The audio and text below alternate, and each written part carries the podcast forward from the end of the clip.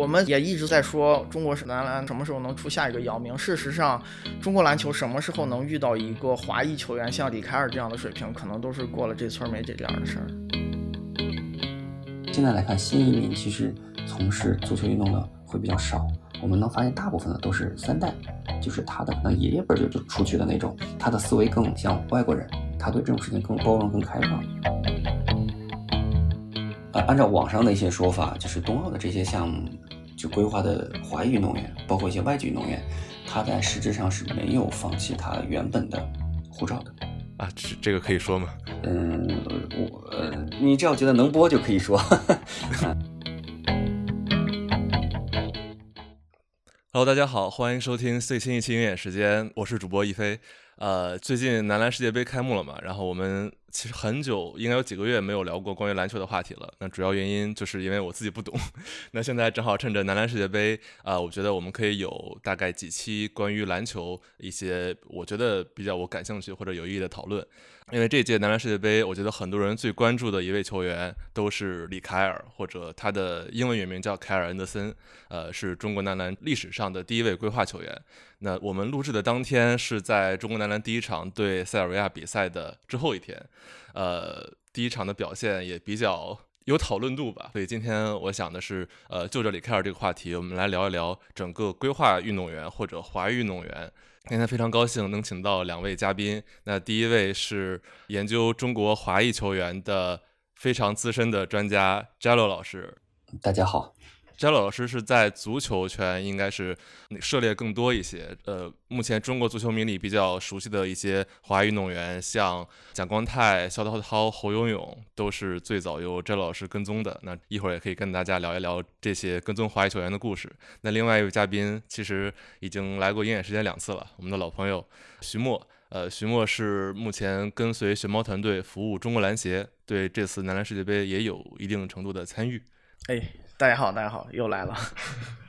聊这个华裔的问题，是因为呃，最近就是中国篮球是第一次有华裔运动员规划球员，但最近几年吧，中国体育界各个项目都有很多的华裔或者叫规划球员，但其实具体的概念还是有一定区别的。那大家比较著名的，像冬奥期间的谷爱凌，包括中国冰球队的一大批，呃，那个应该不很多时候不是华裔，就只是规划运动员。再加上呃，前不久在短道速滑，林孝俊他也算是规划，但跟华裔就没有一点关系。那李凯尔这次是还是有八分之一的华裔血统的。呃，要不摘洛老师，你可以给大家大概介绍一下李凯尔的这个血统情况吗？嗯，好呀，好呀。呃，李凯尔是这样的，其实他在二零一四年选秀之前，其实当时就已经知道他是华裔了，因为他的这个妈妈其实是呃从牙买加移民到了美国，当时在 Facebook 上有一个叫呃牙买加华人的一个群组，所以他在选秀前，当时这个牙美国的呃牙买加的华人圈其实已经知道了他是有华裔血统的，所以当时也是做过，就是他们内部也做了一些讨论。后来呢，他妈妈对这个寻根的事情是比较，就是比较惦记的。他当时找了两批人去帮他做这个事情。第一个是找了当时的牙买加中华会馆，因为牙买加中华会馆是牙买加最大的一个华人组织。可能是在一八几几年就已经成立了，就比较早的那批去牙买加的华人都会在那个会馆或多或少有一些记录。那么当时这个牙买加中华会馆的一些工作人员去帮他去定位了一些他家族的一些呃历史。呃，后来呢，他又通过加拿大的一个组织叫做加拿大客家人大会去帮他去在国内去做的寻根。所以在这个多方的努力下，然后最终找到了他妈妈的外公是这个深圳的一个客家人，姓李。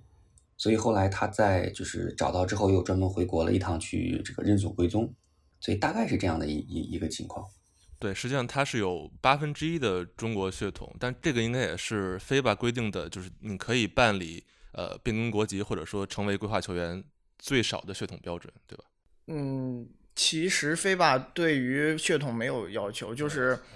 呃，非非霸规则是这样，它对于你是否算作规划球员，拿到对应的那个国家或地区护照的时间线是十六岁，在十六岁之前你拿过这个国家护照，他就不会认为你是规划球员。然后十六岁之后拿到护照，你再想代表这个球队参赛，这个地区或者国家参赛，就必须以规划球员身份，然后规划球员是有名额限制的。但是 FIBA 从来没有对任何地区的规划球员的目标进行过血统限制。当然，这个限制会在不同地区和国家，它有自己的一套标准，或者说每个地区国家拿到这个护护照的难度是不一样的，非常看各各个地区。然后像有一些国家，它可能就。目标很明确嘛，就花钱买人，相当于就是引援买外援的概念。中国足球界也是。对，会找一些跟他们本土毫无关联，就血统上一点关联都没有的球员去代表他参赛，这个是很普遍的。只是李凯尔有了华裔血统，所以他代表中国男篮参赛这个事儿才变得很顺利，我们也认同感更强而已。但是在这个规划人员上，非法是不做限制，他只对名额进行限制。每一届比赛只能报名一个规划球员。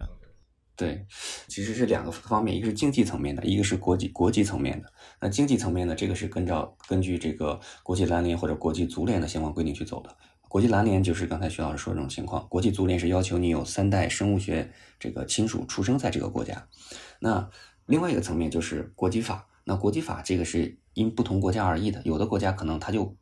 不能不让你入，那你这个其实就没有办法规划。那像中国的国际法，其实李凯尔这次入籍，他其实不是按照血缘的方式来拿到护照的，因为他已经是第四代了。他这种情况其实跟一个纯外国人入居中国的这个方式没有什么区别，就是属于 像人才引进一样的，包括这种外国专家入籍一样的，他是这种方式。他不像三代以内的，他可以看通过一些证明自己的祖父母或外外祖父母出生在国内的一些证明，通过这种路子去。入籍，这是其实是两种不同的办理方式。啊，哎，要不能不能系系统性的说一下，就是外国运动员入籍中国或者获得中国国籍有几种方式？对，第一种就是纯老外，像这个埃克森，呃，像这个德尔加多，像这个呃，包括李凯尔，就是他们啊没有办法按照亲缘的形式来获得国籍的，那它是一种类似就绿色通道的方式。就类似外国专家人才引进的方式去办理的，然后第二种呢是，呃，他是三代以内，但是他没有拿过中国籍的，就比如说像这个蒋光太啊、肖涛涛，呃，他们是通过就是三代以内近亲属出生在中国的这这一条国际法的规定去呃获得的中国国籍，他其实还不是恢复。那还有一种呢，就是他小时候拿过中国籍，但是他可能过期了或者注销掉了，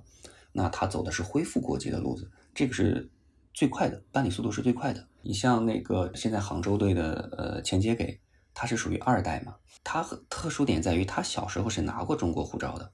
在很小的时候，然后然后后来之后他们回到欧洲定居，然后就把中国护照给，应该当时是过期就没有再续办了，所以相当于失效了。那他是拿着旧护照的复印件，然后还有一些这个恢复国籍的一个呃申请表到大使馆去办理的。他跟别人还不一样，他跟那个肖涛涛他们还不一样。肖涛涛、蒋光太是属于他去呃他祖籍地所在的这些呃乡镇政府去开具他的呃祖祖父母出生在这个这个地方一些相关证明，就是他们的手续和材料其实是不太一样的。嗯，明白。我想起来前一段还没有官宣李凯尔就是入籍中国的时候，姚明接受采访也说。啊，我们也没走过这个流程，大家都像第一次办理一样，就是因为变更变更户口的也很麻烦，然后办这个事情，当时说也没法给出一个具体的日期，流程上肯定还是很困难的。嗯，我觉得李凯尔这个目前呃一个比较特殊的是，之前都是国内的实体，要么是足协、篮协，要么是俱乐部出面积极的寻求呃规划外援，哪怕付出比较高昂的所谓的成本。但这次呃能感觉李凯尔从他的母亲来中国寻祖寻根这个行为上，呃会感觉还是运动员本身的意愿会比其他的之前的一些案例会更强一些，感觉给更多人一个比较能接受的方式吧。呃，是的，是的，因为，嗯，其实我觉得这些年观察下来，国内对于这个规划球员这个东西，他是怎么看的？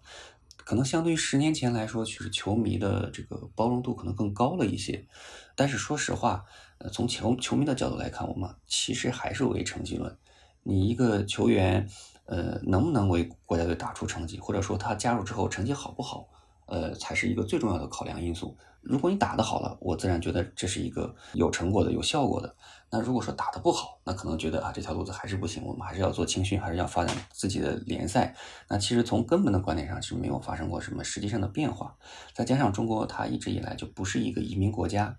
那它它对于这种呃外籍人员的这种国籍的转换，我们可能从自己的文化上，从整个社会的认知上，可能。接受程度还没有那么高，不像这种欧美这种国家，他可能觉得是习以为常的，他并不会说要求转换国籍了，一定要要有成绩，你没有成绩，我就觉得这个事情没有意义，他不会有这样一个先入为主的看法。所以，对于欧美国家来说，我你可能是外籍入籍的，但是你没有出成果，那我无非我换一个人就好了，跟你是不是入籍的这个事情之间没有什么必然的联系。对，那我们目前这些案例，大家都还是希望能够立刻的。帮到我们的这几个项目的国家队，对，主主要还是因为可能在一些项目，不论是足篮，呃，足篮可能是最近几年成绩滑坡比较明显，然后一些冰雪项目是因为冬奥会的一些政策扶持，呃，其实，在具体的操作上，就是我了解，呃，足篮的一些规划或者说引进，也跟冬奥的政策扶持有一些关系。嗯，对，但是冬奥的项目其实从我们目前能看到的一些。呃，信息呃加加上一些我们自己的分析来看，呃，冬奥规划的这批运动员，他在获得国籍的方式上比足篮要宽松许多。按按照网上的一些说法，就是冬奥的这些项目就规划的华裔运动员，包括一些外籍运动员，他在实质上是没有放弃他原本的护照的。啊，这这个可以说吗？嗯，我呃，你只要觉得能播就可以说。OK，嗯，但是我我觉得是从就是从法律的角度来说，一般而言，我们呃，我们中国不认可双国籍。那我是怎么认可呢？不认可呢？就说如果你有第二本国籍，我只认你中国的这本，你另外那一本呢，你持有这本护照在中国境内的时候，你不享受任何的外籍人士的司法保护啊，或者说任任何的便利。我只把你当中国人，我我当你外外国那本没有效果，但是在实际操作的时候呢，我为了防止呃一些人去转移财富啊，或者说是呃就是搞事情嘛，那我其实还是从我发现你有两本，你就必须清退一本，这是实际操作的角度。从法的角度，我其实嗯没有办法，就是包括现在的一些规定，我不认可双国籍，而不是说中国中国公民不能持有第二本外国籍。它是在措辞上是有区别的，因为中国的国籍法是上世纪八十年代的产物。呃，这个东西我之前去拜访过一个北大的教授，他是做华侨和这种国际关系方面的研究的。当时呢，他告诉过我，他说他在给这个中央写过一份报告，就是讲现有的国际法的一个情况。那从他的角度来看，他觉得首先，因为国内的法律法规有一些。政策它可能会比较，就生效的时间已经很长了，它可能已经不适用现在的一个情况了。那开放国籍法，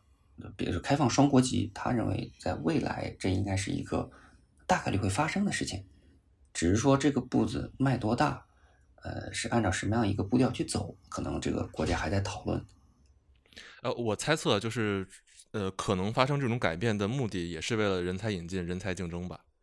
嗯，对对，因为你要就是我们说要开放嘛，要跟世界去接轨，那你在很多政策上、很多文化上，你是要去跟别人，呃，兼容并蓄的去去包容。哎，那正好今天我们讨论的就是在体育上的人才引进，我觉得跟我们刚才说的整体上可能会做的一些改变是有相关性的。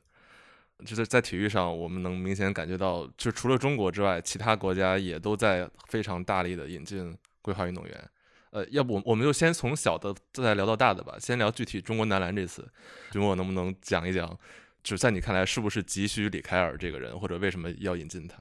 嗯，其实最简单直白的原因就是中国男篮需要得到二零二四年明年参加巴黎奥运会的这个晋级资格。目前国际篮联飞把他们对于奥运会参赛资格的这个晋级设置是由前一年的世界杯。表现所决定的。然后世界杯，我以亚洲区为例，就是在这届世界杯上成绩最好的亚洲球队，当然这里头不含澳大利亚和新西兰，他们在世界杯上算晋级名额还是以大洋洲身份去算的，所以他们不参与竞争。就是世界杯上成绩最好的亚洲球队才能直接晋级明年的奥运会，只有一个亚洲席位。如果我们没有拿到这个席位，就只能以奥运会这个落选赛参赛球队的身份去竞争最后的四个名额。但这四个名额是在全世界所有的地区一起竞争的，它会包括欧美没有直接晋级的一些强队。上一届奥运会我们就。参加了这个落选赛，当时同组的有加拿大啊什么的，就就就这个名额对于亚洲球队是没有任何机会的，就完全不用想。呃，上一届世界杯我们在本土举办也没有打好，最后这个直接晋级名额被伊朗拿走了。所以对于亚洲球队而言，这是唯一直接能晋级奥运会名额，除非你是东道主自己办奥运会。我们中国男篮需要参加奥运会，那就要在世界杯上必须拿到更好的成绩。这多赢可能一场比赛就会改变命运的。呃，所以我说的很直白，就是规划里凯尔最直接的目标就是我们想多赢一场或者两场球。如果不规划它，中国男篮晋级奥运会的希望是非常非常渺茫的。咱们没没有必要回避这个事情。当然，规划它是否代表一定能直接晋级奥运会，这个肯定也是有概率问题。但是已经极大能提高概率也很重要。那至于李凯尔未来会不会成为类似于中国男篮的新的标志性人物，以及能否推动中国篮球的发展，这些更长远的目标，你不能说不存在啊。但就目前而言，这些都不是规划它的重点。就我们，你可以畅想，但是我们没有想过那么远。其实。想法还是很务实的，就是我们需要高水平运动员来提高成绩，就是一个人才引进的事儿。那这个事儿对于全世界许多篮球水平并不够高的国家而言都是一致的，大家都有这样的诉求。那亚洲除了伊朗这个可能开放程度差一些，跟世界交流不够的国家，像菲律宾，我们的直接竞争对手日本、黎巴嫩还有约旦。这几个职业竞争对手，他们都是有规划球员的。现在全世界不引入规划球员的男篮球队是反而是少数的。美国，呃，美国不需要，但美国其实是个移民国家，就是他们的本来的人才来源就是各种民族都有嘛。像也就是塞尔维亚和阿根廷这两个我们眼里可能传统意义上的篮球强国，他们可能还坚守着自己的这个。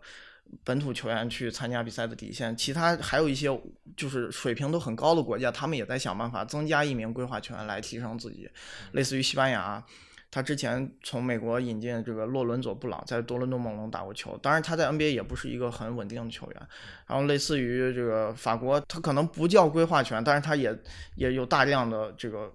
传统意义上讲非法国血统的球员代表他们参赛，其实都是黑人球员。对。同时，他们还在努力的从卡麦隆争取恩比德，这是 NBA 拿过 MVP 的球员。他们也希望明年奥运会能增加一个这样强力的人数去跟美国队抗衡。所以，所以这这样的操作在全世界是很很普遍的。我们只是顺应了一个趋势，我们刚好又有这么一个目标，所以为了提升世界杯成绩，我们必须做这么一件事情。这是非常紧迫，也呃，我觉得水到渠成的。跟这个就是让我想起，因为我还是看足球多一点嘛。跟我们在争取二二年卡塔尔世界杯的名额的时候，也是足球引进了好几个规划运动员。呃，对，也也是有着一个直接的目的的。对，但最后还是要看效果，大家会有这个引进，会有一个自己的评价。呃，对，我觉得，呃，其实刚才也说了，在全世界各个国家、各个运动强国都在积极的引进规划运动员。就是我个人感觉。呃，团队项目是不是目前的一些分工对于不同身体类型的运动员现在要求的要更多元了？比如说有一些要提供对抗，有一些提供速度，有一些提供敏捷。但我在我的认知里啊，就比如说黑人、白人，包括亚裔，在各个身体方面有各自的优劣。作为一项团队运动来说，需要这种种族融合或者说种族之间的合作是一个必然发生的趋势。我的猜测。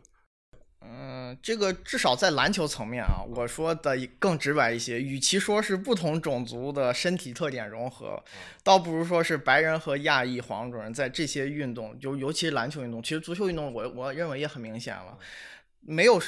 非常多或者能够直接观察到的身体特点是比呃非洲裔黑人要强的啊，就是非洲裔运动员要在。大部分的条件上都要优于白人和就是这种对抗类运动，这个黑人已经几乎统，尤其篮球就完全统治，这是一个不争的事实。以前我们国内有个说法叫“小快灵”，我相信就几乎所有关注过篮球，甚至足球也有类似，对对，这这个说法它是存在的。以前就很多人会讲，当然足球里面我认为有一定的道理，但是在篮球其实完全没有道理。篮球运动员这个发展趋势一定是高快壮。而黑人运动员啊，就非洲裔黑人运动员，他是最容易在个子高且体重大的情况下保持自己的速度、爆发力、弹跳这些运动天赋的。类似的情况在黄种人和白人里是非常非常罕见的。就我黄种人和白人的特点是，一旦体重大了、体型高了、个子高了，他很容易丧失运动能力，机动性是很差的。这个以前易建联在。呃，刚进入 NBA 的那段时间，生涯早期其实有个说法，就说他是黄种人里的黑人，因为他的体型和运动天赋结合是非常好，这个在中国拳里头是万中无一的存在。还有就是，就算啊身高啊、弹跳、爆发力这些身体技能，我们可以通过后天的饮食啊训练去提高，但仍存在一些身体指标是完我我我认为是完全由基因和人种决定的，就比如说人的这个骨骼比例。黑人运动员他在同等的身高条件下，这个四肢长度是优势巨大的。然后臂展又是篮球运动里非常非常极其重要的存在。这个在足球里不明显，但是在篮球里实在太重要。你投篮、抢断、盖帽、干扰对手，包括抢篮板，所有的篮球技能几乎都和臂展有关。咱们这个 CBA 自己联赛啊，也会在每个赛季前做体测。然后公开体测数据，这个在 CBA 官网上都是可查到的。你去看绝大多数中国球员，包括国家队级别球员，绝大多数都存在臂展不如身高，甚至是跟身高在绝对值上相相仿的这个情况。嗯，NBA 球员应该高很多吧？就是，NBA 我我可以继续举例子啊，就拿李凯尔举例啊。李凯尔他作为混血球员，他最被容易低估的一个身体天赋就是臂展奇长无比。他的 NBA 官方身高是二零六，但是之前有过记录的臂展数据是七英尺两英寸，就是相当于二幺八到二幺九之间。这个长度是黑人里一个挺普遍的现象吧，就是身高和臂展，臂展比身高要长个十公分左右，甚至有更夸张的球员能长将近二十公分。这这这在黑人球员里其实都能经常见到，尤其 NBA 这个档次的舞台。那在黄种人和白人里。就是类似的骨骼比例都是非常罕见的，大部分球员，尤其黄种人，这个臂展短是一个普遍现象。所以，职业篮球运动员的培养过程，他就是我先选出身体天赋最突出的苗子，这个就是看原始条件啊，我我再接着对他们进行后天培养。那美国它之所以是在世界篮球世界里啊有如此大统治优势，是篮球王国，就是因为。他们作为移民国家，首先在这个原始材料上就融合了大量非洲裔黑人血统，所以他们的这个基础条件就是选材面就很广。首先人口也不少，同时人种各种各样都有，同时啊，他们又具备了这个世界上最领先篮球培养环境，相当于就是基数大、成才率又高，那自然美国就成了世界上最好的篮球国家。现如今，其实美国亚裔人口并不少。对吧？这这多民族国家嘛，但都不用说 NBA 啊，我我就只说 NCAA 赛场上我们能看到的美国籍的亚裔运动员都是寥寥无几，非常少，这个比例极低极低，就就说明，就是哪怕在美国这样的环境下，也极少有亚裔球员冒出头。当然这里头这个这个比例啊，就是有多少年轻人愿意从事职业运动这件事情，也会受到家庭经济水平所处的社会阶级影响，就是这个和个人选择也有关系。但就黑人球员统治了这项运动这个赛事，嗯，它是不争的事实。事实上，在这这个项目上，黄种人和白人是存在先天劣势的。这个其实不是所谓的血统融合，而是黑人血统就是占优势的。这个在全世界非常明显，这个趋势其实一直都存在，没有什么争议吧。哦，我我会感觉足球上可能会稍微好一些，因为足球对于臂展的要求会低，对它对于纯身体条件的要求会。其实其实篮球不一样，不不太像童子功，就是它对于你接受篮球教育，呃，或早或晚的要求没有那么严苛。就比如说恩比德啊，这是 NBA 都是最顶级的球员之一，他接触篮球非常晚。他是一个喀麦隆出生的孩子，到美国接受的篮球系统的训练，差不多也就十四五岁、十五六岁那个样子，才可能真正的全面的去认识篮球。但是能在这个几年时间里成为一个接近 NBA 状元的球员，然后马上就没没打几年又开始竞争 MVP 了。类似的情况，像猛龙队那个西亚卡姆，他也是喀麦隆人，在非洲本土参加了一个篮球无疆界活动 NBA 的，然后被美国的高中教练看到，然后就推荐到美国去上学打篮球。之前没怎么接触过篮球，小时候都是踢足球的，所以篮球运动本来就不是一个需要你什么三岁五岁就早早的去参与才能成为职业运动员的，而是你哪怕参与的晚一些，你接触的晚，你也可以通过你。优势巨大的傲人的原始身体天赋，而登陆到那个级别最高的赛事，这样的球员在 NBA 其实是有不少。像这个尼克斯队有一个球员叫米切尔·罗宾逊，他就是和传统意义上的篮球技术几乎绝缘，不会投篮，呃，也不会控球，在场甚至大部分时候连球都不摸，但是他能做到一件事，就是。我站在篮下的时候，球打到我头顶，我就能把它扣进去。然后防守端我一个人在篮下，你不要想在我面前轻松的去上篮终结。它没有什么篮球，它是一个功能性。对对，但是这样的功能性权在篮球比赛里是非常重要的。你想体现出这样的功能性，就需要傲人的原始天赋。那臂展在体型巨大的同时兼顾运动天赋，这些其实是黑人的一个特长。嗯，我觉得徐老师说的很对啊。但这个篮球和足球比较大的一个。呃，区别在于你的竞技空间的大小是不一样的，因为篮球场是比较小的。那在你这样一个比较狭小的空间里，它会把足球场上的你那个速度啊，你的灵活其实就会会削弱掉。那更多的就是原始的身体对抗。所以在篮球这个运动上，它可能确实对于身体的要求会比足球会高很多。但在足球上面，因为我这个足球的打法，包括这个场地的这个空间，那可能你身材矮小，或者说你身材身材比较瘦弱。你技术好，他可能也会表现的非常非常强，这个两个运动之间有的区别。第二个呢，就是说，呃，血统融合对于这个足球运动它的影响有没有那么大？我我目前看下来，从华裔这个角度啊，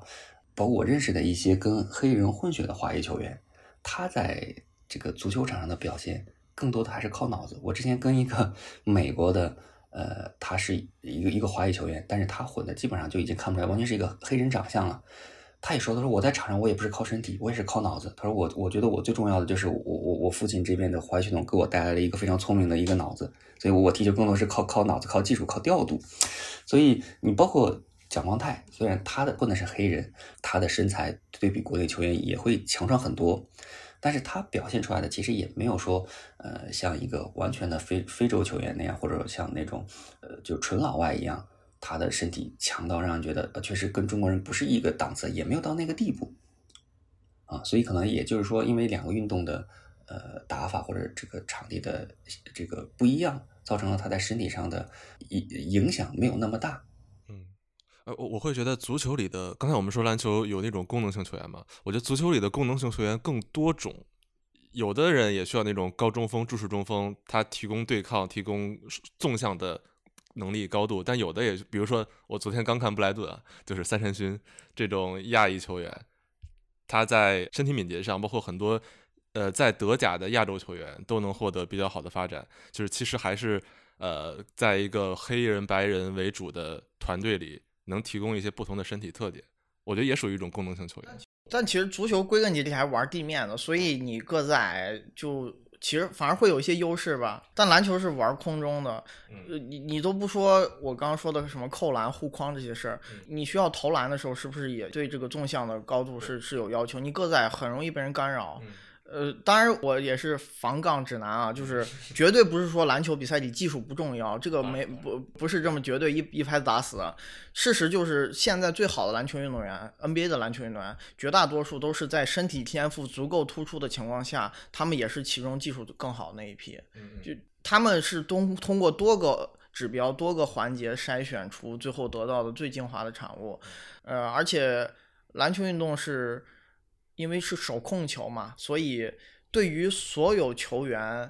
去参与碰球这件事儿的要求是比足球要低的。因为足球是很难说我一个人不需要通过传球，我可以去得分，完成一次进攻。这个事情在足球里是极其困难，但在篮球里其实是一个蛮普遍的事情，就是篮球场小，对，而且是手控球，所以你更好的一个人做更，就是在拿球的时候做更多的事情。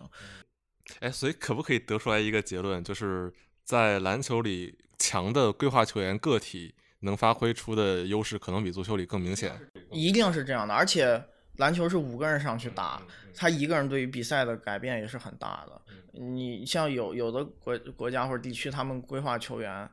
的那个用法就和 CBA 用外援一样，你是不休息的。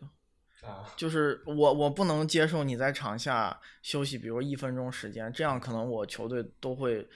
呃在那一分钟输好几分，这个损失是很大的。像足球比赛就是你你球员。十一个人嘛，你可以划一会儿，一个人也不够规划，就 对，就是就是你你比如说让梅西来踢中超，他能带出一个什么样的球队？这个事情其实是没有定论。但是在 CBA，你有一个打连 NBA 都打不上球的外援，你你搞来都可以让球队提升非常多。嗯，对，把规划球员当外援用，这个很多国家应该都是。其其实就是这个意思，他他就是一个外援市场，类似于这这意思吧。那你觉得李凯尔第一场的表现怎么样呢？呃，这个大家也看到，当然球员在小样本下会有一些竞技状态的起伏嘛。然后我我我相信大家可以继续看的，就是后面的比赛比前面刚结束打塞尔维亚这场对中国男篮来说是更重要的。嗯嗯嗯。但是呃，实际上大家的认知里，对一个规划球员或者外援是需要他承担这种巨星作用，得很多分。但里凯尔其实不是这样的一个类型的球员，对吧？但他其实以前在和中国男篮可能水平接近，或者比中国男篮水平稍高一些的低水平比赛里担任过这样角色。他在大学期间其实是打就是持球核心的，就得分挺多的。只不过他的持球天赋和技术不足以支撑他在 NBA 担任和他在 UCLA 时期一样的角色。他大学是在 UCLA 念的，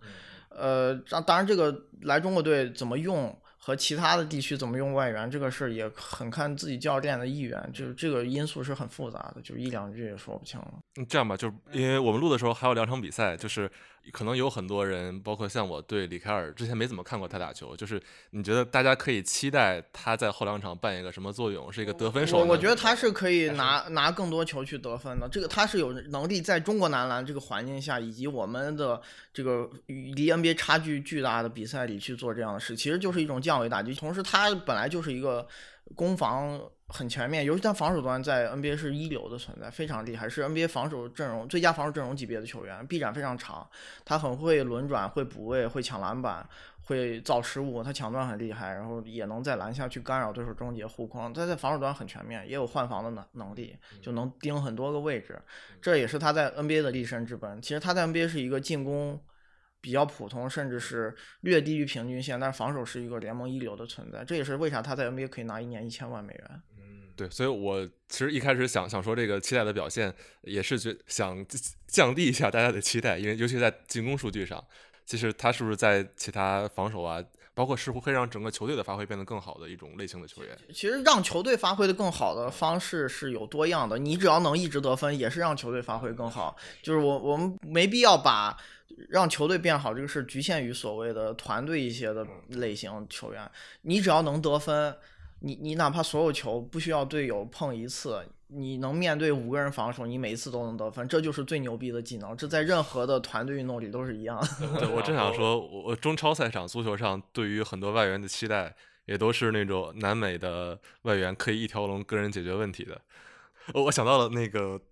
德索萨，对。北京国安的那个中场外援，他说，啊，他之前跟前巴西国脚奥古斯托寻求建议，奥古斯托说，那个在中超，呃，球员会要求外援更有担当。然后下边有有人有人评论说，意思就是让你不要信任这些队友，自己干就完了。这个话挺真实的。是 是，嗯，国内的俱乐部在就足球在引援的时候，他的要求就是比较简单，就是给我一个。呃，中轴线上的球员，然后他能自己把进攻或者防守全部包办掉，因为可能对于俱乐部或者球迷来说，你一个外援一年拿那么多钱，呃，你可能一个人相当于三个或者五个这个本土球员的工资水平，那你你在场上发挥的作用，你可能也要乘三乘五，我才能觉得是物有所值。对对，哎，我觉得总总之来说，就是因为呃，中国的体育界在面对规划运动员的这个事情上，还算是刚入门，或者说一个在适应的阶段。呃，我们还是。对这些球员如何使用的心态上，可能还需要一个就是渐渐了解的过程，呃，但其实这个过程在全世界范围内已经应该进行了很多年吧。呃，摘乐有没有了解？比如说在历史上，规划运动员或者这个浪潮在体育界经历过哪些大的转变？这种？呃，其实规划球员这个东西，它没有一个特别呃明显的开始时间，但是确实在最近十几年发展会比较快。嗯，我先说篮球吧。篮球其实之前我也关注过。其实，在零八年的时候，呃，国内就讨论过一个想规划一个美国的华裔球员，叫 Derek Low。我不知道徐老师有没有印象？他零八年之前是在华盛顿州立大学打球，嗯，是一个夏威夷的华裔。但是零八年选秀的时候没选上，他后来去了欧洲，呃，打过立陶宛，打过这个以色列联赛，后来就是走下坡路了。他应该是个控卫，我印象里。呃，当时是呼声比较高的，因为他长得确实比较，呃，像中国人。然后当时那个呃也考虑过，呃，只是说当时的条件肯定是不成熟的嘛，因为足球也也是到了最近几年一五年之后才开始做的。然后呢，再往后，呃，就零八年之后，我当时也搜过一些，呃，比如说前一段在这个呃网上，因为他名字比较搞笑，这个上过热搜的法国的叫 Stevie Hoyufa，他是一个法属圭亚那的一个华裔球员。一个高中锋吧，在法国联赛打球，好像今年、去年可能才打上法国的一级联赛。然后呢，在 NCAA 里，其实一五年之前还是有不少的，比如说一四年的海军学院有一个叫呃 Zach Low Feng 的，呃，长得完全像白人，但名字是是是华裔的。然后还有那个一三年的时候，科罗拉多大学有一个呃 Sabadino Chen，呃，他祖父母是上海人，但是他后来是因为去了台湾嘛，后来后来好像是替台湾打了。然后一二年的时候，还有那个加拿大的呃 Webster Chen，他后来也替加拿大打了。所以其实呃，基本上每一届 NCAA 一级联赛里都或多或少有那么几个华裔球员，但发展确实是高低不一吧。有的确实后面选秀选不上，可能也就也就不再打球了，这种也比较多。然后最近几年呢，关注的比较少，呃，可能今年关注过一些，比如说那个呃，除了就之前咱们讨论过的那个伊赛亚黄。但是最后证明他是没有华裔血统的嘛？然后还有那个一个姓车的小伙子，韩国的韩国的华侨，对，呃，有还是有的。然后足球是这样的，足球大概节点也是在零八年，当时的足球周刊那个金岩老师，他当时写过一篇文章，但是他写的文章是讲日本的规划球员，日本的这个什么三都主啊、绿必须啊这些，他对日本足球的一个发展的意义。但当时呢？他没有把这个呃高度上升到对于中国足球我们应该怎么发展，呃，但是呢，确实那篇文章我觉得是非常有启发意义的。它相当于一个呃开眼看世界，因为中国足球之前很早的时候，他只讨论过规划外援，但是华裔球员呃没有想过，也没有人提过。那确实在二零一零年前后的时候，其实国内中文媒体对于海外的华裔球员，不管足球还是篮球，关注度比较低，非常少。像足球，当时你在中文媒体能见到的外籍华裔球员，可能只有两个人，还都是卢森堡的，一个叫王俊才，一个叫林毅，这两个人都踢过卢森堡的国青。然后大概在一二年的时候，因为当时我开始去大规模的去报道华裔球员之后，国内的主流媒体，比如说足球周刊，呃，他也就是采访了一些，比如当时奥地利国青有个叫王敏征的，大概在一三年、一四年左右的时候，奥地利国青的现役球员。但是那个球员比较可惜，他没有赶上好时候。其实按照他的水平，他当时来中超他就踢得上，但当时没有那个环境，加上他自己可能对于职业足球的这个向往的意愿可能没有那么强烈，所以他后来长期是在奥地利三四级联赛在踢球，三级联赛主力，奥地利三级联赛主力，这种水平其实放回国内踢中超一点问题都没有。如果说他当时换了中国籍，然后呢，再有资本运作运作，去欧洲的主流大俱乐部去转一圈甚至说不用去欧洲主流大俱乐部，他在奥地利顶级联赛转一圈他回国可能都卖个天价，大几几千万、上亿的转会费都有可能的。嗯，那个时代我印象中，可能比如说一几年出头的时候，当时说规划都是说我们可以能不能规划恒大的穆里奇。都是这种想法。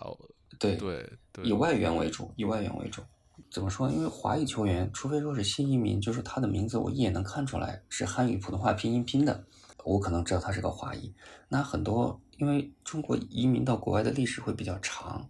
嗯，很多这个而且汉语普通话拼音它是一九五三年才形成的，那一九五三年之前用的是别的这种拼音方案。加上混血之后，首先他长得不太像中国人，其次看名字也看不出来，所以呃，现在的媒体可能他不太能挖掘出来这些人他是华裔，或者他具备这样的资格。所以其实，在过去很长一段时间里，呃，可能有这样的球员，但是我们没有观察到。嗯，篮球领域里啊，就整个世界规划球员最早是出现在上个世纪七十年代，当时西班牙操作过美国球员的入籍规划，呃，之后就开始变得频繁起来了。一个比较有名的例子是前 NBA 的一个巨星奥拉庄，他是一尼日利亚人，这个小时候还代表尼日利亚青年队参加过这个 FIBA 的 U 系列比赛。后来是在一九九六年亚特兰大本美国本土的奥运会，就是代表美国队梦之队去打球了。他是进入 NBA 之后，还还过了挺多年，然后被美国规划去参加美国队的比赛的。当时还国际篮联那一块走手续，还经历了一些波折。呃，当然就是。规划球员这个政策在飞吧就篮球世界里，过去很长一段时间它也是有变化，不同时间点对于入这个你能否代表一个国家或者地区打球的标准是有有些差别，但总体上国际篮联它是鼓励规划球员出现的，这是可以促进不同国家地区这个形成更强的竞争力嘛？呃，比如西班牙曾经就规划过两个非常有名的 NBA 球星，一个是在黑山出生的尼古拉米罗蒂奇。呃，还规划过一个可能大家更熟悉，就是以前和杜兰特、威少一起搭档雷霆队的首发内线，这个刚果共和国出生的塞尔吉伊巴卡。哦哦，就是他其实跟西班牙关系也也不大，然后因为飞巴要求他同一个赛事只能报名一个规划权，所以他们两个人在西班牙从未携手征战过，就是换着打，你打一届世界杯，我打一届欧洲杯，类似于这样，嗯。对于中中国啊，就是华华裔球员，就是我们什么时候开始考虑这件事儿的？可以说就是一年到一年半之间的事情，真正的提上日程去去去操作走这个流程，更早没有考虑过。首先就是刚才翟老师提到的一些在 NCAA 上有过出场经历，大家可以查询到的华裔球员，大部分确实呃比赛水平一般。他们并没有达到能完全引起，比如中国篮协去重视引进他们的这个程度，因为说白了，规划球员的核心目标还是为了提高成绩。一方面是以前中国男篮比现在水平高，当时世界整体的篮球水平没有现在强，我们那会儿还不错。后来大家都在进步，我们在退步，这个差距就越拉越大了。就是规规划球员这个事情被提出，和中国男篮成绩走下坡路是时间线重合的。呃，以前我们一是不需要，二是可能也没有合适的目标，这个这个是事实啊。呃，所以我们也也一直所谓的在说中国男篮什么时候，中国篮球什么时候能出下一个姚明？事实上，中国篮球什么时候能遇到一个华裔球员像李凯尔这样的水平，可能都是过了这村没这店的事儿。就是大多数有稍微一些华华裔血统背景的美国球员，都是和李凯尔这个水平是相差巨大的，就完全企及不了的。那以前的背景下，我们也就没有强烈的意愿或者动力去关注或者去运作他们，确实水平是不够的。然后这这次也算是有一个很明确的目标，基本上没有第二人选。对，我我觉得徐老师说的确实是是这个情况，呃。其实最重要的就是你球员，一个是水平，第二个更重要的，你能不能拿到中国籍。当时一些比较好的球员，他存在的时候，呃，没有那个条件，拿不到中国籍。所以说，不管是足球上规划这些蒋光太呀，还是篮球上李凯尔，都是赶上好时候了。但这个好时候可能有时候比较心酸，他的好好时候的出现是因为足足篮足篮的这个呃国家队的竞争水平、竞争力出现了大的滑坡。所以才造成了现在的这样的一个好时候，但我觉得无可厚非吧，就就是呃人才引进嘛，我们不需要把视角局限于这体育一个行业，这个人才引进对于各行各业都是有追求、有需求的。我我们用合理的成本去得到这个领域里的高水平人才，这个事儿是一个非常正常的国家行为，我觉得没有任何问题。嗯，对，就是呃，其实呢，无论是足球联赛还是篮球联赛，就国内的，呃，相对而言还是比较闭塞的，因为闭塞的原因在于我们的球员出去的少。虽然我们我们每年都会买新的外援进来，但是这个你你一个外援，他对于整个联赛的呃技战术打法、技术的思维能不能跟上时代的发展，其实影响力比较小。因为就像你你往海里滴一滴墨汁，可能你对这个这片海的颜颜色的影响可能是非常小的。那更多的我们是需要大量的球员走出去，再引进来结合起来。但我们在走出去这块就弱很多。那你像泰国。它就是足球的发展，这些年发展的很快。一方面，他自己联赛他的青训建设的比较好；另外一方面，是他在最近几年引进了大量的血统球员，他不挑水平，只要你能拿到国籍，我就马上把你买回来。那他最近两三年可能引进了三四十位，而且分布在各级联赛，可能在一级联赛，可能在二级联赛，可能在三级联赛。那他对不同层级的联赛，他能带回来一些新的想法、新的思路、新的技术。因为他规划的很多球员都是在欧洲的足球发达国家，丹麦、荷兰啊、挪威、瑞典这些明显比亚洲水平要高一些的国家。他这些球员从小在那个体系成长起来，他具有泰国血统，他可能在呃十八岁、十九岁，他们就会把这球员带回来，带到泰国联赛，就相当于就放就在这个水里面放进了一只鲶鱼，然后把这个联赛整个就搅动起来，给本土球员其实带来了更多的挑战。那去反向激发我本土球员怎么去提高自己，但是呢，中国呢，嗯，就比较难。其实核心还是我拿不到国籍，没有把新的风让它吹进来。所以我觉得，其实，在未来对于联赛发展，其实我们可以学一下台湾的联赛。台湾之前它是会有一个华裔球员的，嗯，本土名额，就华华裔内援，就是你可以是外国籍。但是我我一旦认定你是华裔球员，好，我我每个队给你一个名额，你就引进引他进来。那一旦我们觉得考察他，呃，水平达到了我们的预期，然后呢，我们也愿意花费一点一定的精力去帮他把国际的事情搞定。那这样的对球员来说，他有保障；那对我们来说，我们可以就就等于说先试吃，然后再再再购买。啊，其实这个思路跟我们现在就很不一样。我们现在要的是就直接为国家队成绩服务。然后，尤其像泰国，刚才你说的思路就是借助这些本土泰裔的球员来把联赛水平提上来，然后形成更好的环境，是这样吧？对，呃，当然了，我们说，呃，有些国家它可以，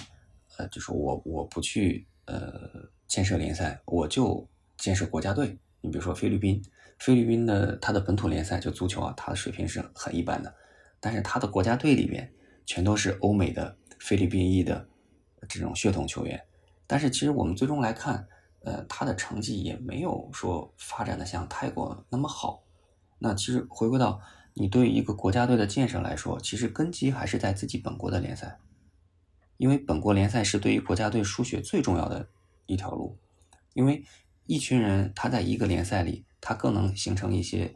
默契。当然，这个默契肯定是跟你在一个队里去打配合肯定是不一样的。但是你在一个联赛里，你很多观点是一样的，很多这个想法是一样的。那如果说我真的是就是拼凑十一个人，全都是发达国家来的高水平运动员，但他们呢之间本身就可能会存在着他原本成长环境的不一样带来的这些差异，那他配合程度肯定不如说我本土选十一个人默契度更高。那最终的结果可能就是纸面实力很强，但是打出来又不尽人意，你的化学反应没有起到作用。所以我们还是说。呃，两条腿走路嘛，一方面我要强化自己的联赛，另外一方面引进新鲜血液来强化国家队的实力，就这这两个应该是缺一不可的。哦，你说这个，我想到之前其实足球规划了一个很有争议的人，就是德尔加多。当时引进他的时候，我当时看到的一些信息就是他其实不具备将来代表。中国出战正式比赛的这个资格，应该是因为他当时代表葡萄牙那边出战过一些正式的青年赛事吧，对吧？应应应该是这个情况。嗯，他是这样的，他哎，他他的故事也比较戏剧性，因为到现在其实并没有一个呃非常官方的口径来告诉大家他到底是不是华裔。但是这个事情呢，我之前跟那个朱毅老师，嗯，我们一起去去研究过。那从我们掌握到的资料来说，他应该是没有华裔血统的，应该一点都没有。那当时呢，最开始呃鲁能引进他的时候，可能有一些声音告诉他，他好像具有华裔血统，呃，先把他办下来，办下来之后我们再看。呃，但最终结果呢，就是他确实没有，然后他一定要住够五年，他才能呃代表中国队。但是呢，他他当时签的那个合同可能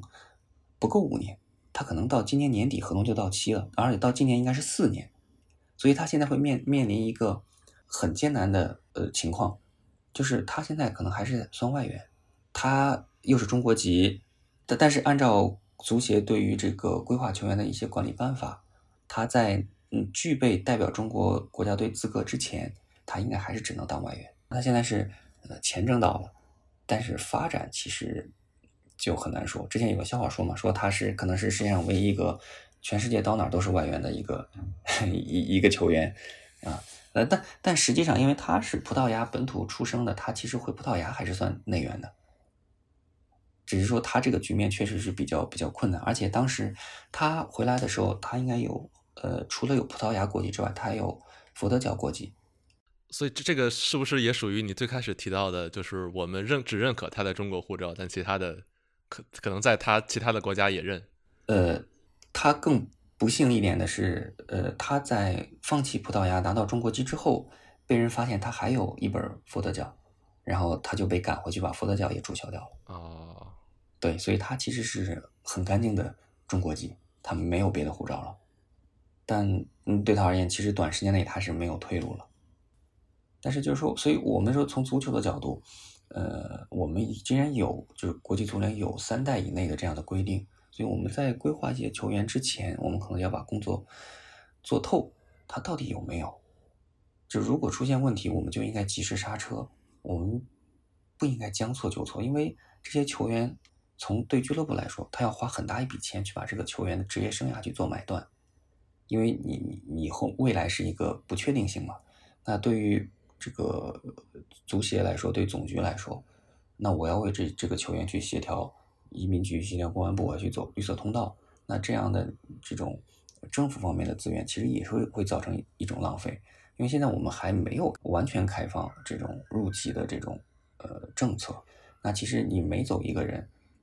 我可能都要占，比如说我我这个我不知道，但是我感觉是我每年可能入籍会有一个上限的。我不是说来一个我就能入一个。我今年中国可能公安部或者国务院批下来，他可能就一千个人，那你你你就会占了一个名额。那一旦你不具备或者说短期内不具备中国踢球的这种资格的话，那其实就是浪费。因为你看我们当时呃这些规划球员入籍的时候，他不是会有一个批复嘛，会有一个证书，上面的编号还都是四位数，就说其实从第一个正式入籍的外籍人士到现在。这么多年，新中国成立这么多年了，可能也就是欠，就是不足一万个人，对，所以这这个数量是非常少的，所以我们其实应该珍惜这种机会。哎，对，正好说到这儿，就是从现在的实际操作来看，刚才也不是说，呃，是俱乐部承担很多成本，然后呃一些相关部门承担这种协调资源嘛？就现在这种引进一个规划运动员的这个大概流程啊，操作主体是怎么样的？就是在足篮球这边。嗯，我先说说篮，主体自然是中国篮协嘛。我们团队参与了其中遴选球员、评估分析球员比赛水平的这个工作。大致流程就是，呃，现当然李凯尔这个属于目标非常明确，双向奔赴了。还有一些会被经纪人推荐来有华裔血统的球员，这个我我是知道的。呃，他们会把人选推到篮协领导那儿。然后篮协领导他们不太确定这个球员是什么水平，究竟规划的价值高不高，是不是值得规划？所以我们要从篮球本身层面进行技术评估，给出结论，接着协会领导再去做判断嘛，呃，推进后续的流程。呃，如果觉得目标像李凯尔这个目标非常明确合适的，他就直接接下球，然后跑剩下的流程。其实过过去一年。多点儿，就是这这件事情提上日程，李凯尔也只也就是唯一目标，其他的名字呃出现过那么几次，但其实都没有引起真正的讨论，因为确实规划球员啊，说到底啊，诉求还是挺简单，跟跟俱乐部中超或者 CBA 选外援没有太大差别吧，我认为没有太大差别，像一些其他的亚洲国家，比如菲律宾。或者约旦啊、黎巴嫩，他们找外援的这个方式会粗暴很多，就是集训加参赛，比如一一一个月或者两个月时间，直接支付出场费，比如一个月给你几十万美元，类似这样的。什么档次的球员，在这个买买卖球员这个市场上是有客观评估的，对。当然也有像里凯尔这样，他属于双向奔赴，是球员个人有意愿，所以成本并不高。类似情况不仅在中国有，像立陶宛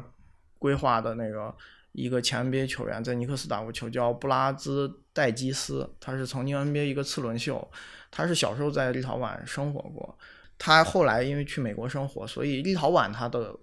国家的这个法律是。要求你入籍后必须放弃原有护照的，就是自动放弃。所以他他也有一些国家很严，但是像他就属于对于为立陶宛打球这个事儿是欲望非常强烈的，所以后来呃相当于自己又把身份换回去。类似情况在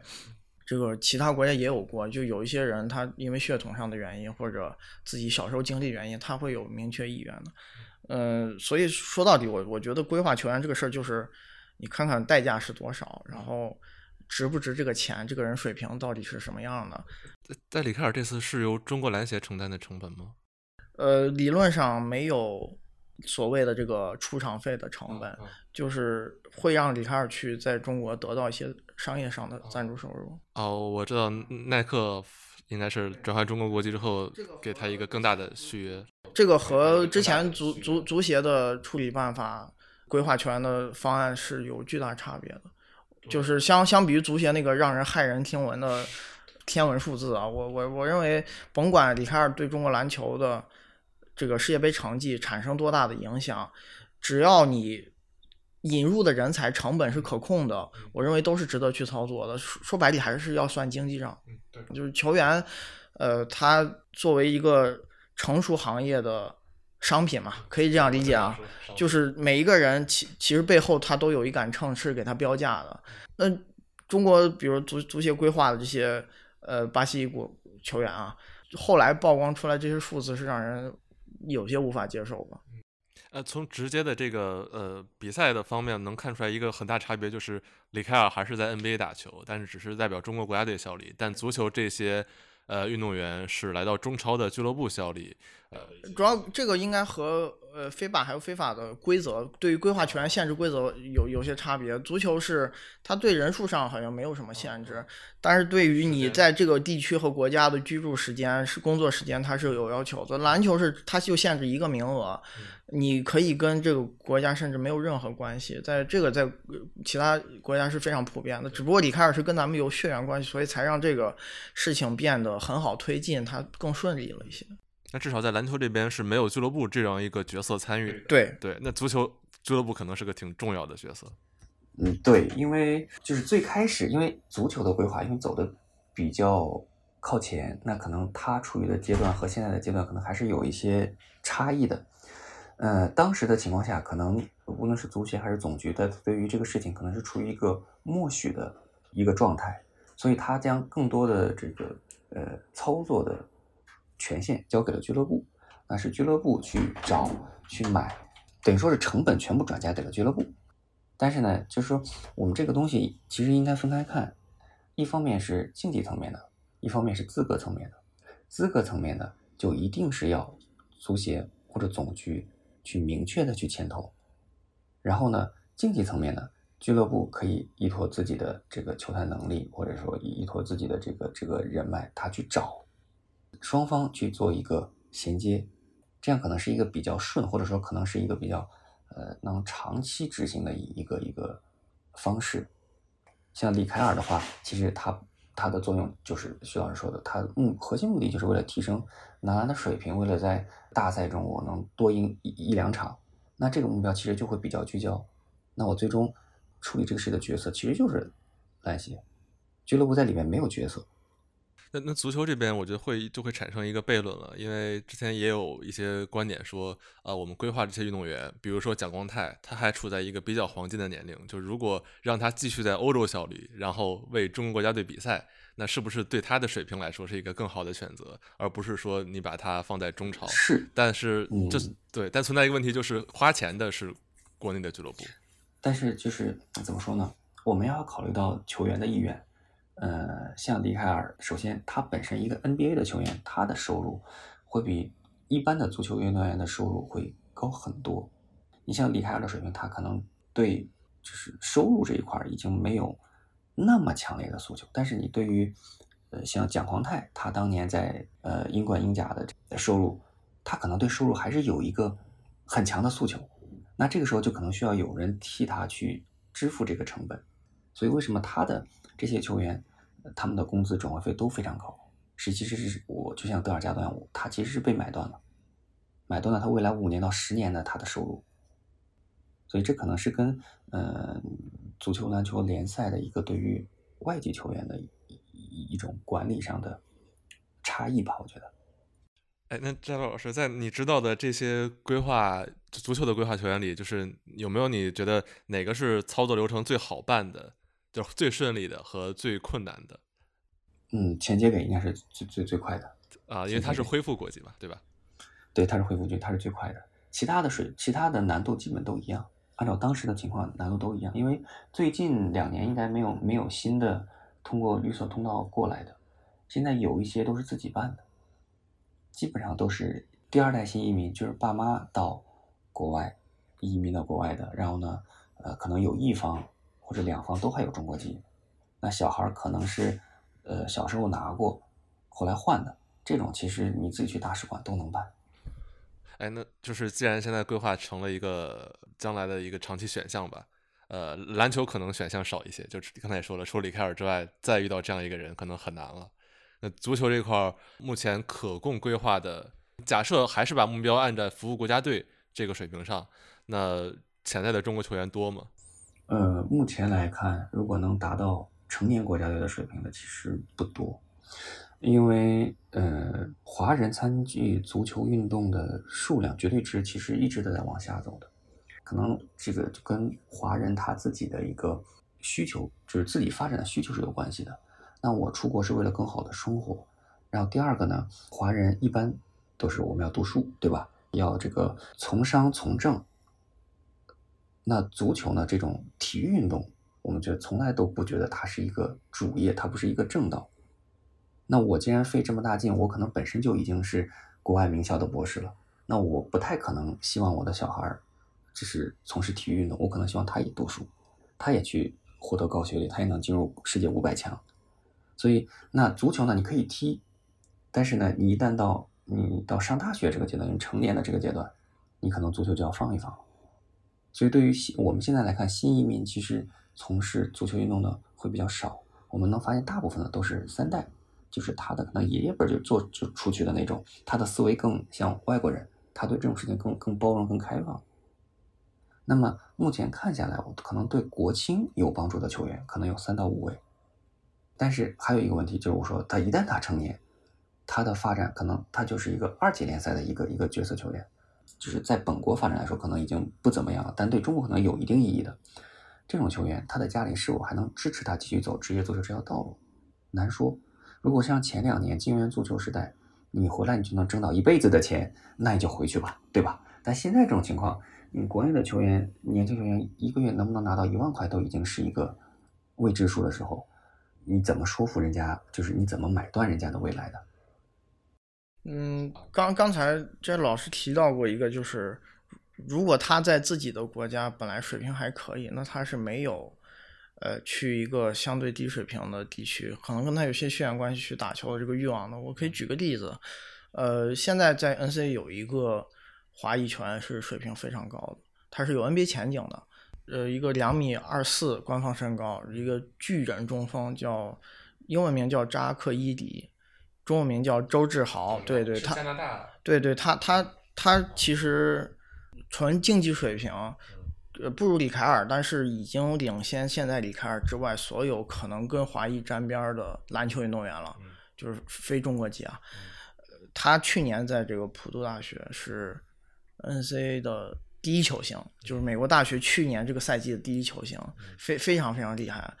他因为去年在这个世界杯的资格赛上就被加拿大征召了，然后这次还直接带到了世界杯正赛，所以他没有任何代表中国队参赛的可能性了。当然，他自己本身意愿应该也不也没有，因为他的水平现在能被加拿大国家队看中，那他自然也不太可能去代表中国队参赛了。这个这个就是选择问题。这个也也是看人的啊，就是李凯尔其实不是没有能力代表美国队参加一些非奥运会的比赛。之前史蒂夫科尔就是美国队主教练、勇士队主教练，他在采访中是说过的，就很遗憾啊，李凯尔没有选择代表我们打球。事实就是美国篮协他也讨论过让招他入队的可能性，但是他愿意代表中国队打球，这个就是个人选择。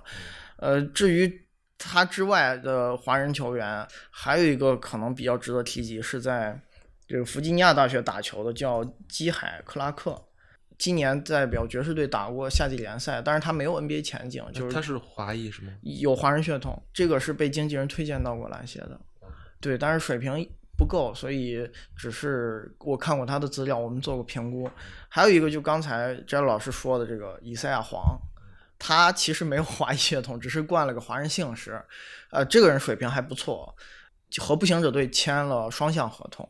如果不考虑华裔血统，只考虑球员水平的话，是有规划价值的。但是这个事儿完全没有讨论过，不知道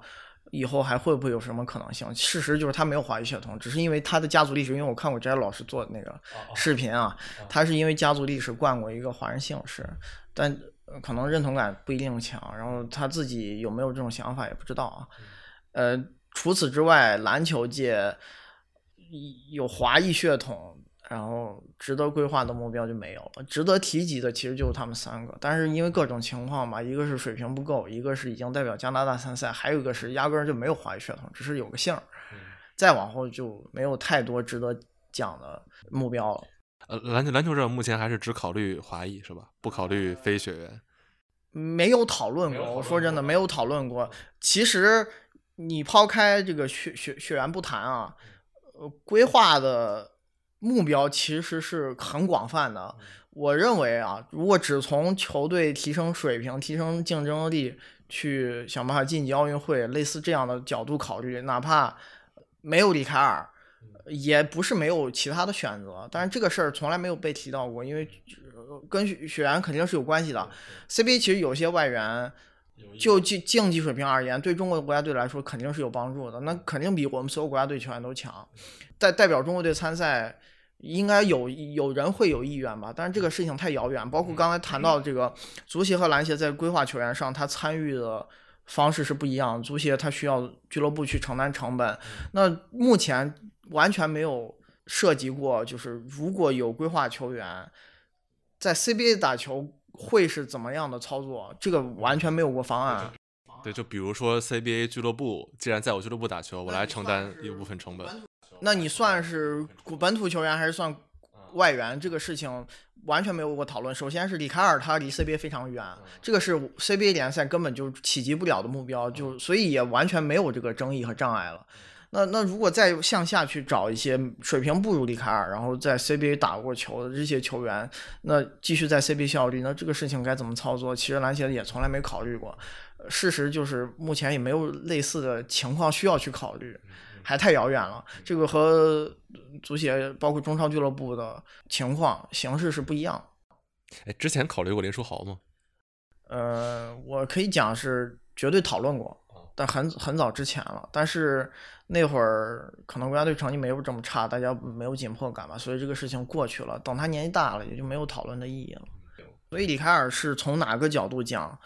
都是万里挑一的人选了，也很难在短期内啊，篮球这这个圈子里头找到一个球员像他这么合适的情况，就水平又高，真真正正的有华裔血统，而且为中国打球的意愿又非常强，对，而且成本又很低，那这个四个因素加在一起，其实就非常非常罕见。对，那个刚才徐老师提到那个 K I Clark，，我印象里他应该是个菲律宾裔吧。我不知道他具体血统是啥，因为我我是看到过他资料被推荐过来。对，是不是跟真这有有一种可能就是经纪人也要替球员赚钱嘛？他认为这是一条呃，有有有商哎，有商业哎，对对对，可以蒙。这个当然，这个血统这个事儿，我我不是专家，我也不知道。就是看面相是有亚裔的，嗯嗯。那那具体有没有关系，我们知道。我们只是针对篮球层面的那个球员能力水平做出评估。那最后这个血统上的事儿，呃，当然也需要像詹老师这样的专家去帮忙鉴别。这个这个事情肯定是有有有意义、很重要的。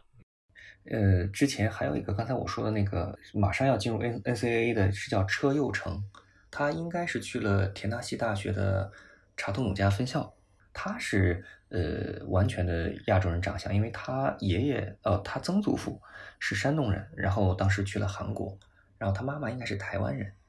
这个当时跟在网上跟跟别人讨论过，可能后续是一个可以观察的对象吧。那他能选择的代表队可太多了。呃，对，呃，我之前在网上跟他聊过，然后他对代表中国打球这个事儿很感兴趣，然后他还专门注册了个微博。哎，这加洛老师是不是很多这些球员都是你首先接触的呀？足篮球方面？嗯，篮球的话不多，因因因因因为。想找就是首先我要知道这个球员是不是华裔，可能就要花一段时间，然后我再去找到他，跟他说上话，这可能又要再花一段时间，所以你这个这个摊子其实是铺的很大的。嗯，足球大部分是绝大部分，百分之九十百分之九十九吧。嗯，就是你你知道的，你能说出来名字百分之九十九是。篮球可能有个别，比如说车游成这个，包括周志豪这些，这这这名中文名都是我问出来的。哦，也没有官方资料，对吧？对，包括他们的一个祖籍的信息，呃，当时联系到他们，包括就如果说呃篮协以后说需要找华裔球员从 NCAA 去去甄别，这个我也可以去提供一些帮助。其实除了 NCAA，因为我对就是除了 NBA 之外的这些就是联赛篮球水平我不是特别了解，呃，在之前的时候，比如说在什么丹麦呀，包括秘鲁啊，呃，包括牙买加，我其实也找到过一些在欧洲联赛里边。会有的，但是我其实不太了解他们的水平，所以也没怎么发过。但这个可能对于徐老师来说，可能就是比较好去甄别他们的一个水平。不错，我们这期节目还有这样的作用。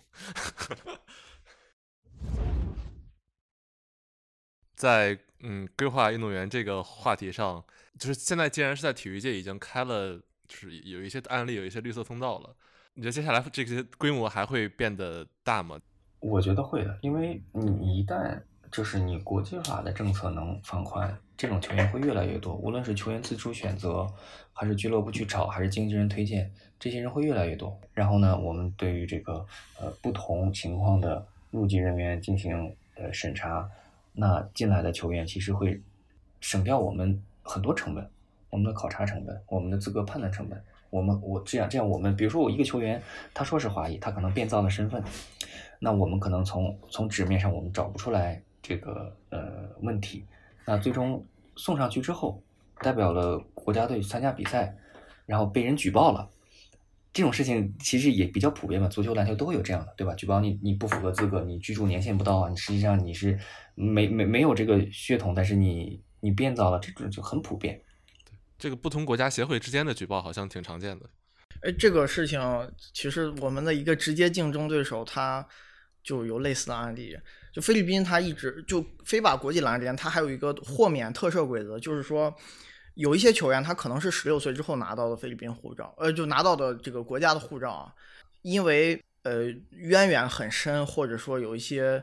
极其特殊的原因，他会由国际篮联的官员，他会。豁免你不以规划球员的身份去参赛，那就相当于多了一个规划名额。菲律宾他一直在给克拉克森申请这样的名额，他们给出的证据就是，当时说是克拉克森很小的时候拿过一份菲律宾护照，但是因为历史很久远了，然后那个字迹也不太清楚，然后包括它上面的公证的盖章是否真实，对这些事情，菲巴最后把它驳回了。菲律宾现在的操作就是他希望把克拉克森做成。本土球员的身份去参赛，再引入一个规划，就是美美国现在还在火火箭队打球，就是前年的榜眼秀杰伦格林在火箭队打球，一个后卫，他就想把这两个人都搞搞来一起打，就是但是前提条件是克拉克森必须进行豁免，对这个这个在国际篮联它有一些特例规则是允许的，哎，包括中国这次的同组对手南苏丹，南苏丹是特例，它是护照是真实发生存在的，就是这个国家它会。抛开你球员家庭的个体意愿，我主动给你发护照，就是他会把这些人登记为他南苏丹国籍，然后等到这些孩子长大了，发现有篮球天赋，能打职业比赛之后，哎，他们发现自己还有这么一条路，就选择代表南苏丹打。他们就是球球员很多都都是这样的，就是沾亲带故吧，都会给发护照。所以理论上讲，南苏丹有好几个球员。都不是规划球员的身份，他他他说白了还是有限制，但是他和规划球员的这个操作方式，我认为是 没区别的。就是而且还有一个特殊背景是，南苏丹的这个篮协主席罗尔邓以前在 NBA 打球嘛，也是一个全明星，后来退役了，就因为南苏丹建国也比较晚嘛，就奔波于他们南苏丹的这个篮球事业的发展，所以在国际篮联那儿，他们也是一个。重点的扶持对象吧，就可以这样讲，就相当于是篮球落后地区的一些特殊待遇吧。类似的情况，像这个巴哈马，他们这回也搞了一个特例，呃，篮篮球落后地区，万一把中国队赢了，所以这个很难讲。但中国女篮成绩 很很好呢，她她的评判其实是比较模糊的啊，就没有一个严格的标准。哎，这么这么一比，非法这足球还是更透明一些的，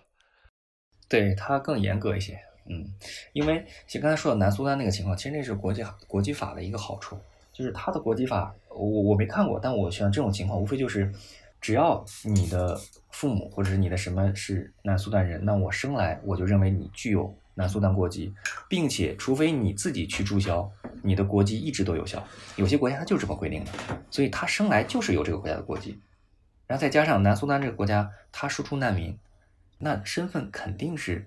原始档案肯定是没有的，对吧？我这个国家刚经历过战乱，我是新成立的，你们又是难民，他肯定是有些东西是没有的。但是我最起码证明你这个难民是我南苏丹来的。其次，根据我南苏丹的国际法，他只要生下来，不管他是第几代，他就是有南苏丹身份。那你这个到哪说 他他都是本土球员，他就占了国际法的便宜。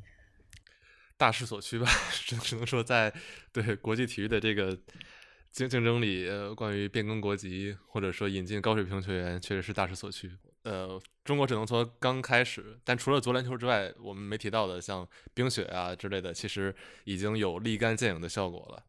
然后再比如说棒球，棒球它的规则本来就不考虑国籍，只要你有血统，你只要证明你有血统，我不管你是哪国籍，你就能代表你的血缘国家去参赛。啊，哦，是吗？啊，就棒球经典赛嘛。所以，所以像什么张宝树，呃，还有那个一个叫陈什么，他们都是巴拿马的。然后没有没有中国呃没有中国籍，就单纯是中国血统。我们甚至不用给他发护照就能代表中国参赛，呃不用发护照他就能打，呃他就能打。我我觉得是这个项目，它可能在这个世界上发展越不均衡，它对球员的流动会越宽松。对对，那么以后像一些呃呃什么橄榄球，我觉得可能这个。华裔球员也会有规划，因为橄榄球中国也也很弱。你不管是英式、澳式还是美式的，其实不论是在呃澳大利亚还是在美国，也有很多华裔球员。你像澳式橄榄球，有很多斐济的、萨摩亚的，呃，华裔后代在澳洲打球，而且水平很高。橄榄球也有一些，之前橄榄球有一个也是牙买加血统的，跟李凯尔算算半个老乡，叫。叫叫中文名叫钟家庭，但我估计那个名字是错的，翻的是错的。对，所以这些运动其实如果我们要找每个运动，其实都能找出来高水平的华运动员，呃，只是看国家怎么来看待这个事情。好啊，行，呃，反正呃，我是觉得啊，里卡尔可能是就篮球界的第一个，也是最近最受瞩目的一个。呃，我们给他更多时间。对，我觉得可能需要在足篮球里有一个。类似于谷爱凌这样效果的人，就是我们花费了一定成本，呃，当然成本是可控的，然后又代表国家队取得了比较好的成绩，那之后可能大家对于规划运动员会有更高的接受程度。但我我觉得就是最后吧，就是我们对华裔球员其实应该有更多的耐心，呃，更多的包容，毕竟他也是，呃，怎么说呢？嗯，外人来嘛，那你总会有一个适应的过程。好呀，那最近男篮世界杯，我们这是关于男篮世界杯的第一期，那之后可能还有一些关于篮球的内容在我们后面的节目里。那这期我们就先聊到这儿，感谢呃摘洛老师和徐墨老师的精彩输出。好，再见，拜拜，拜拜。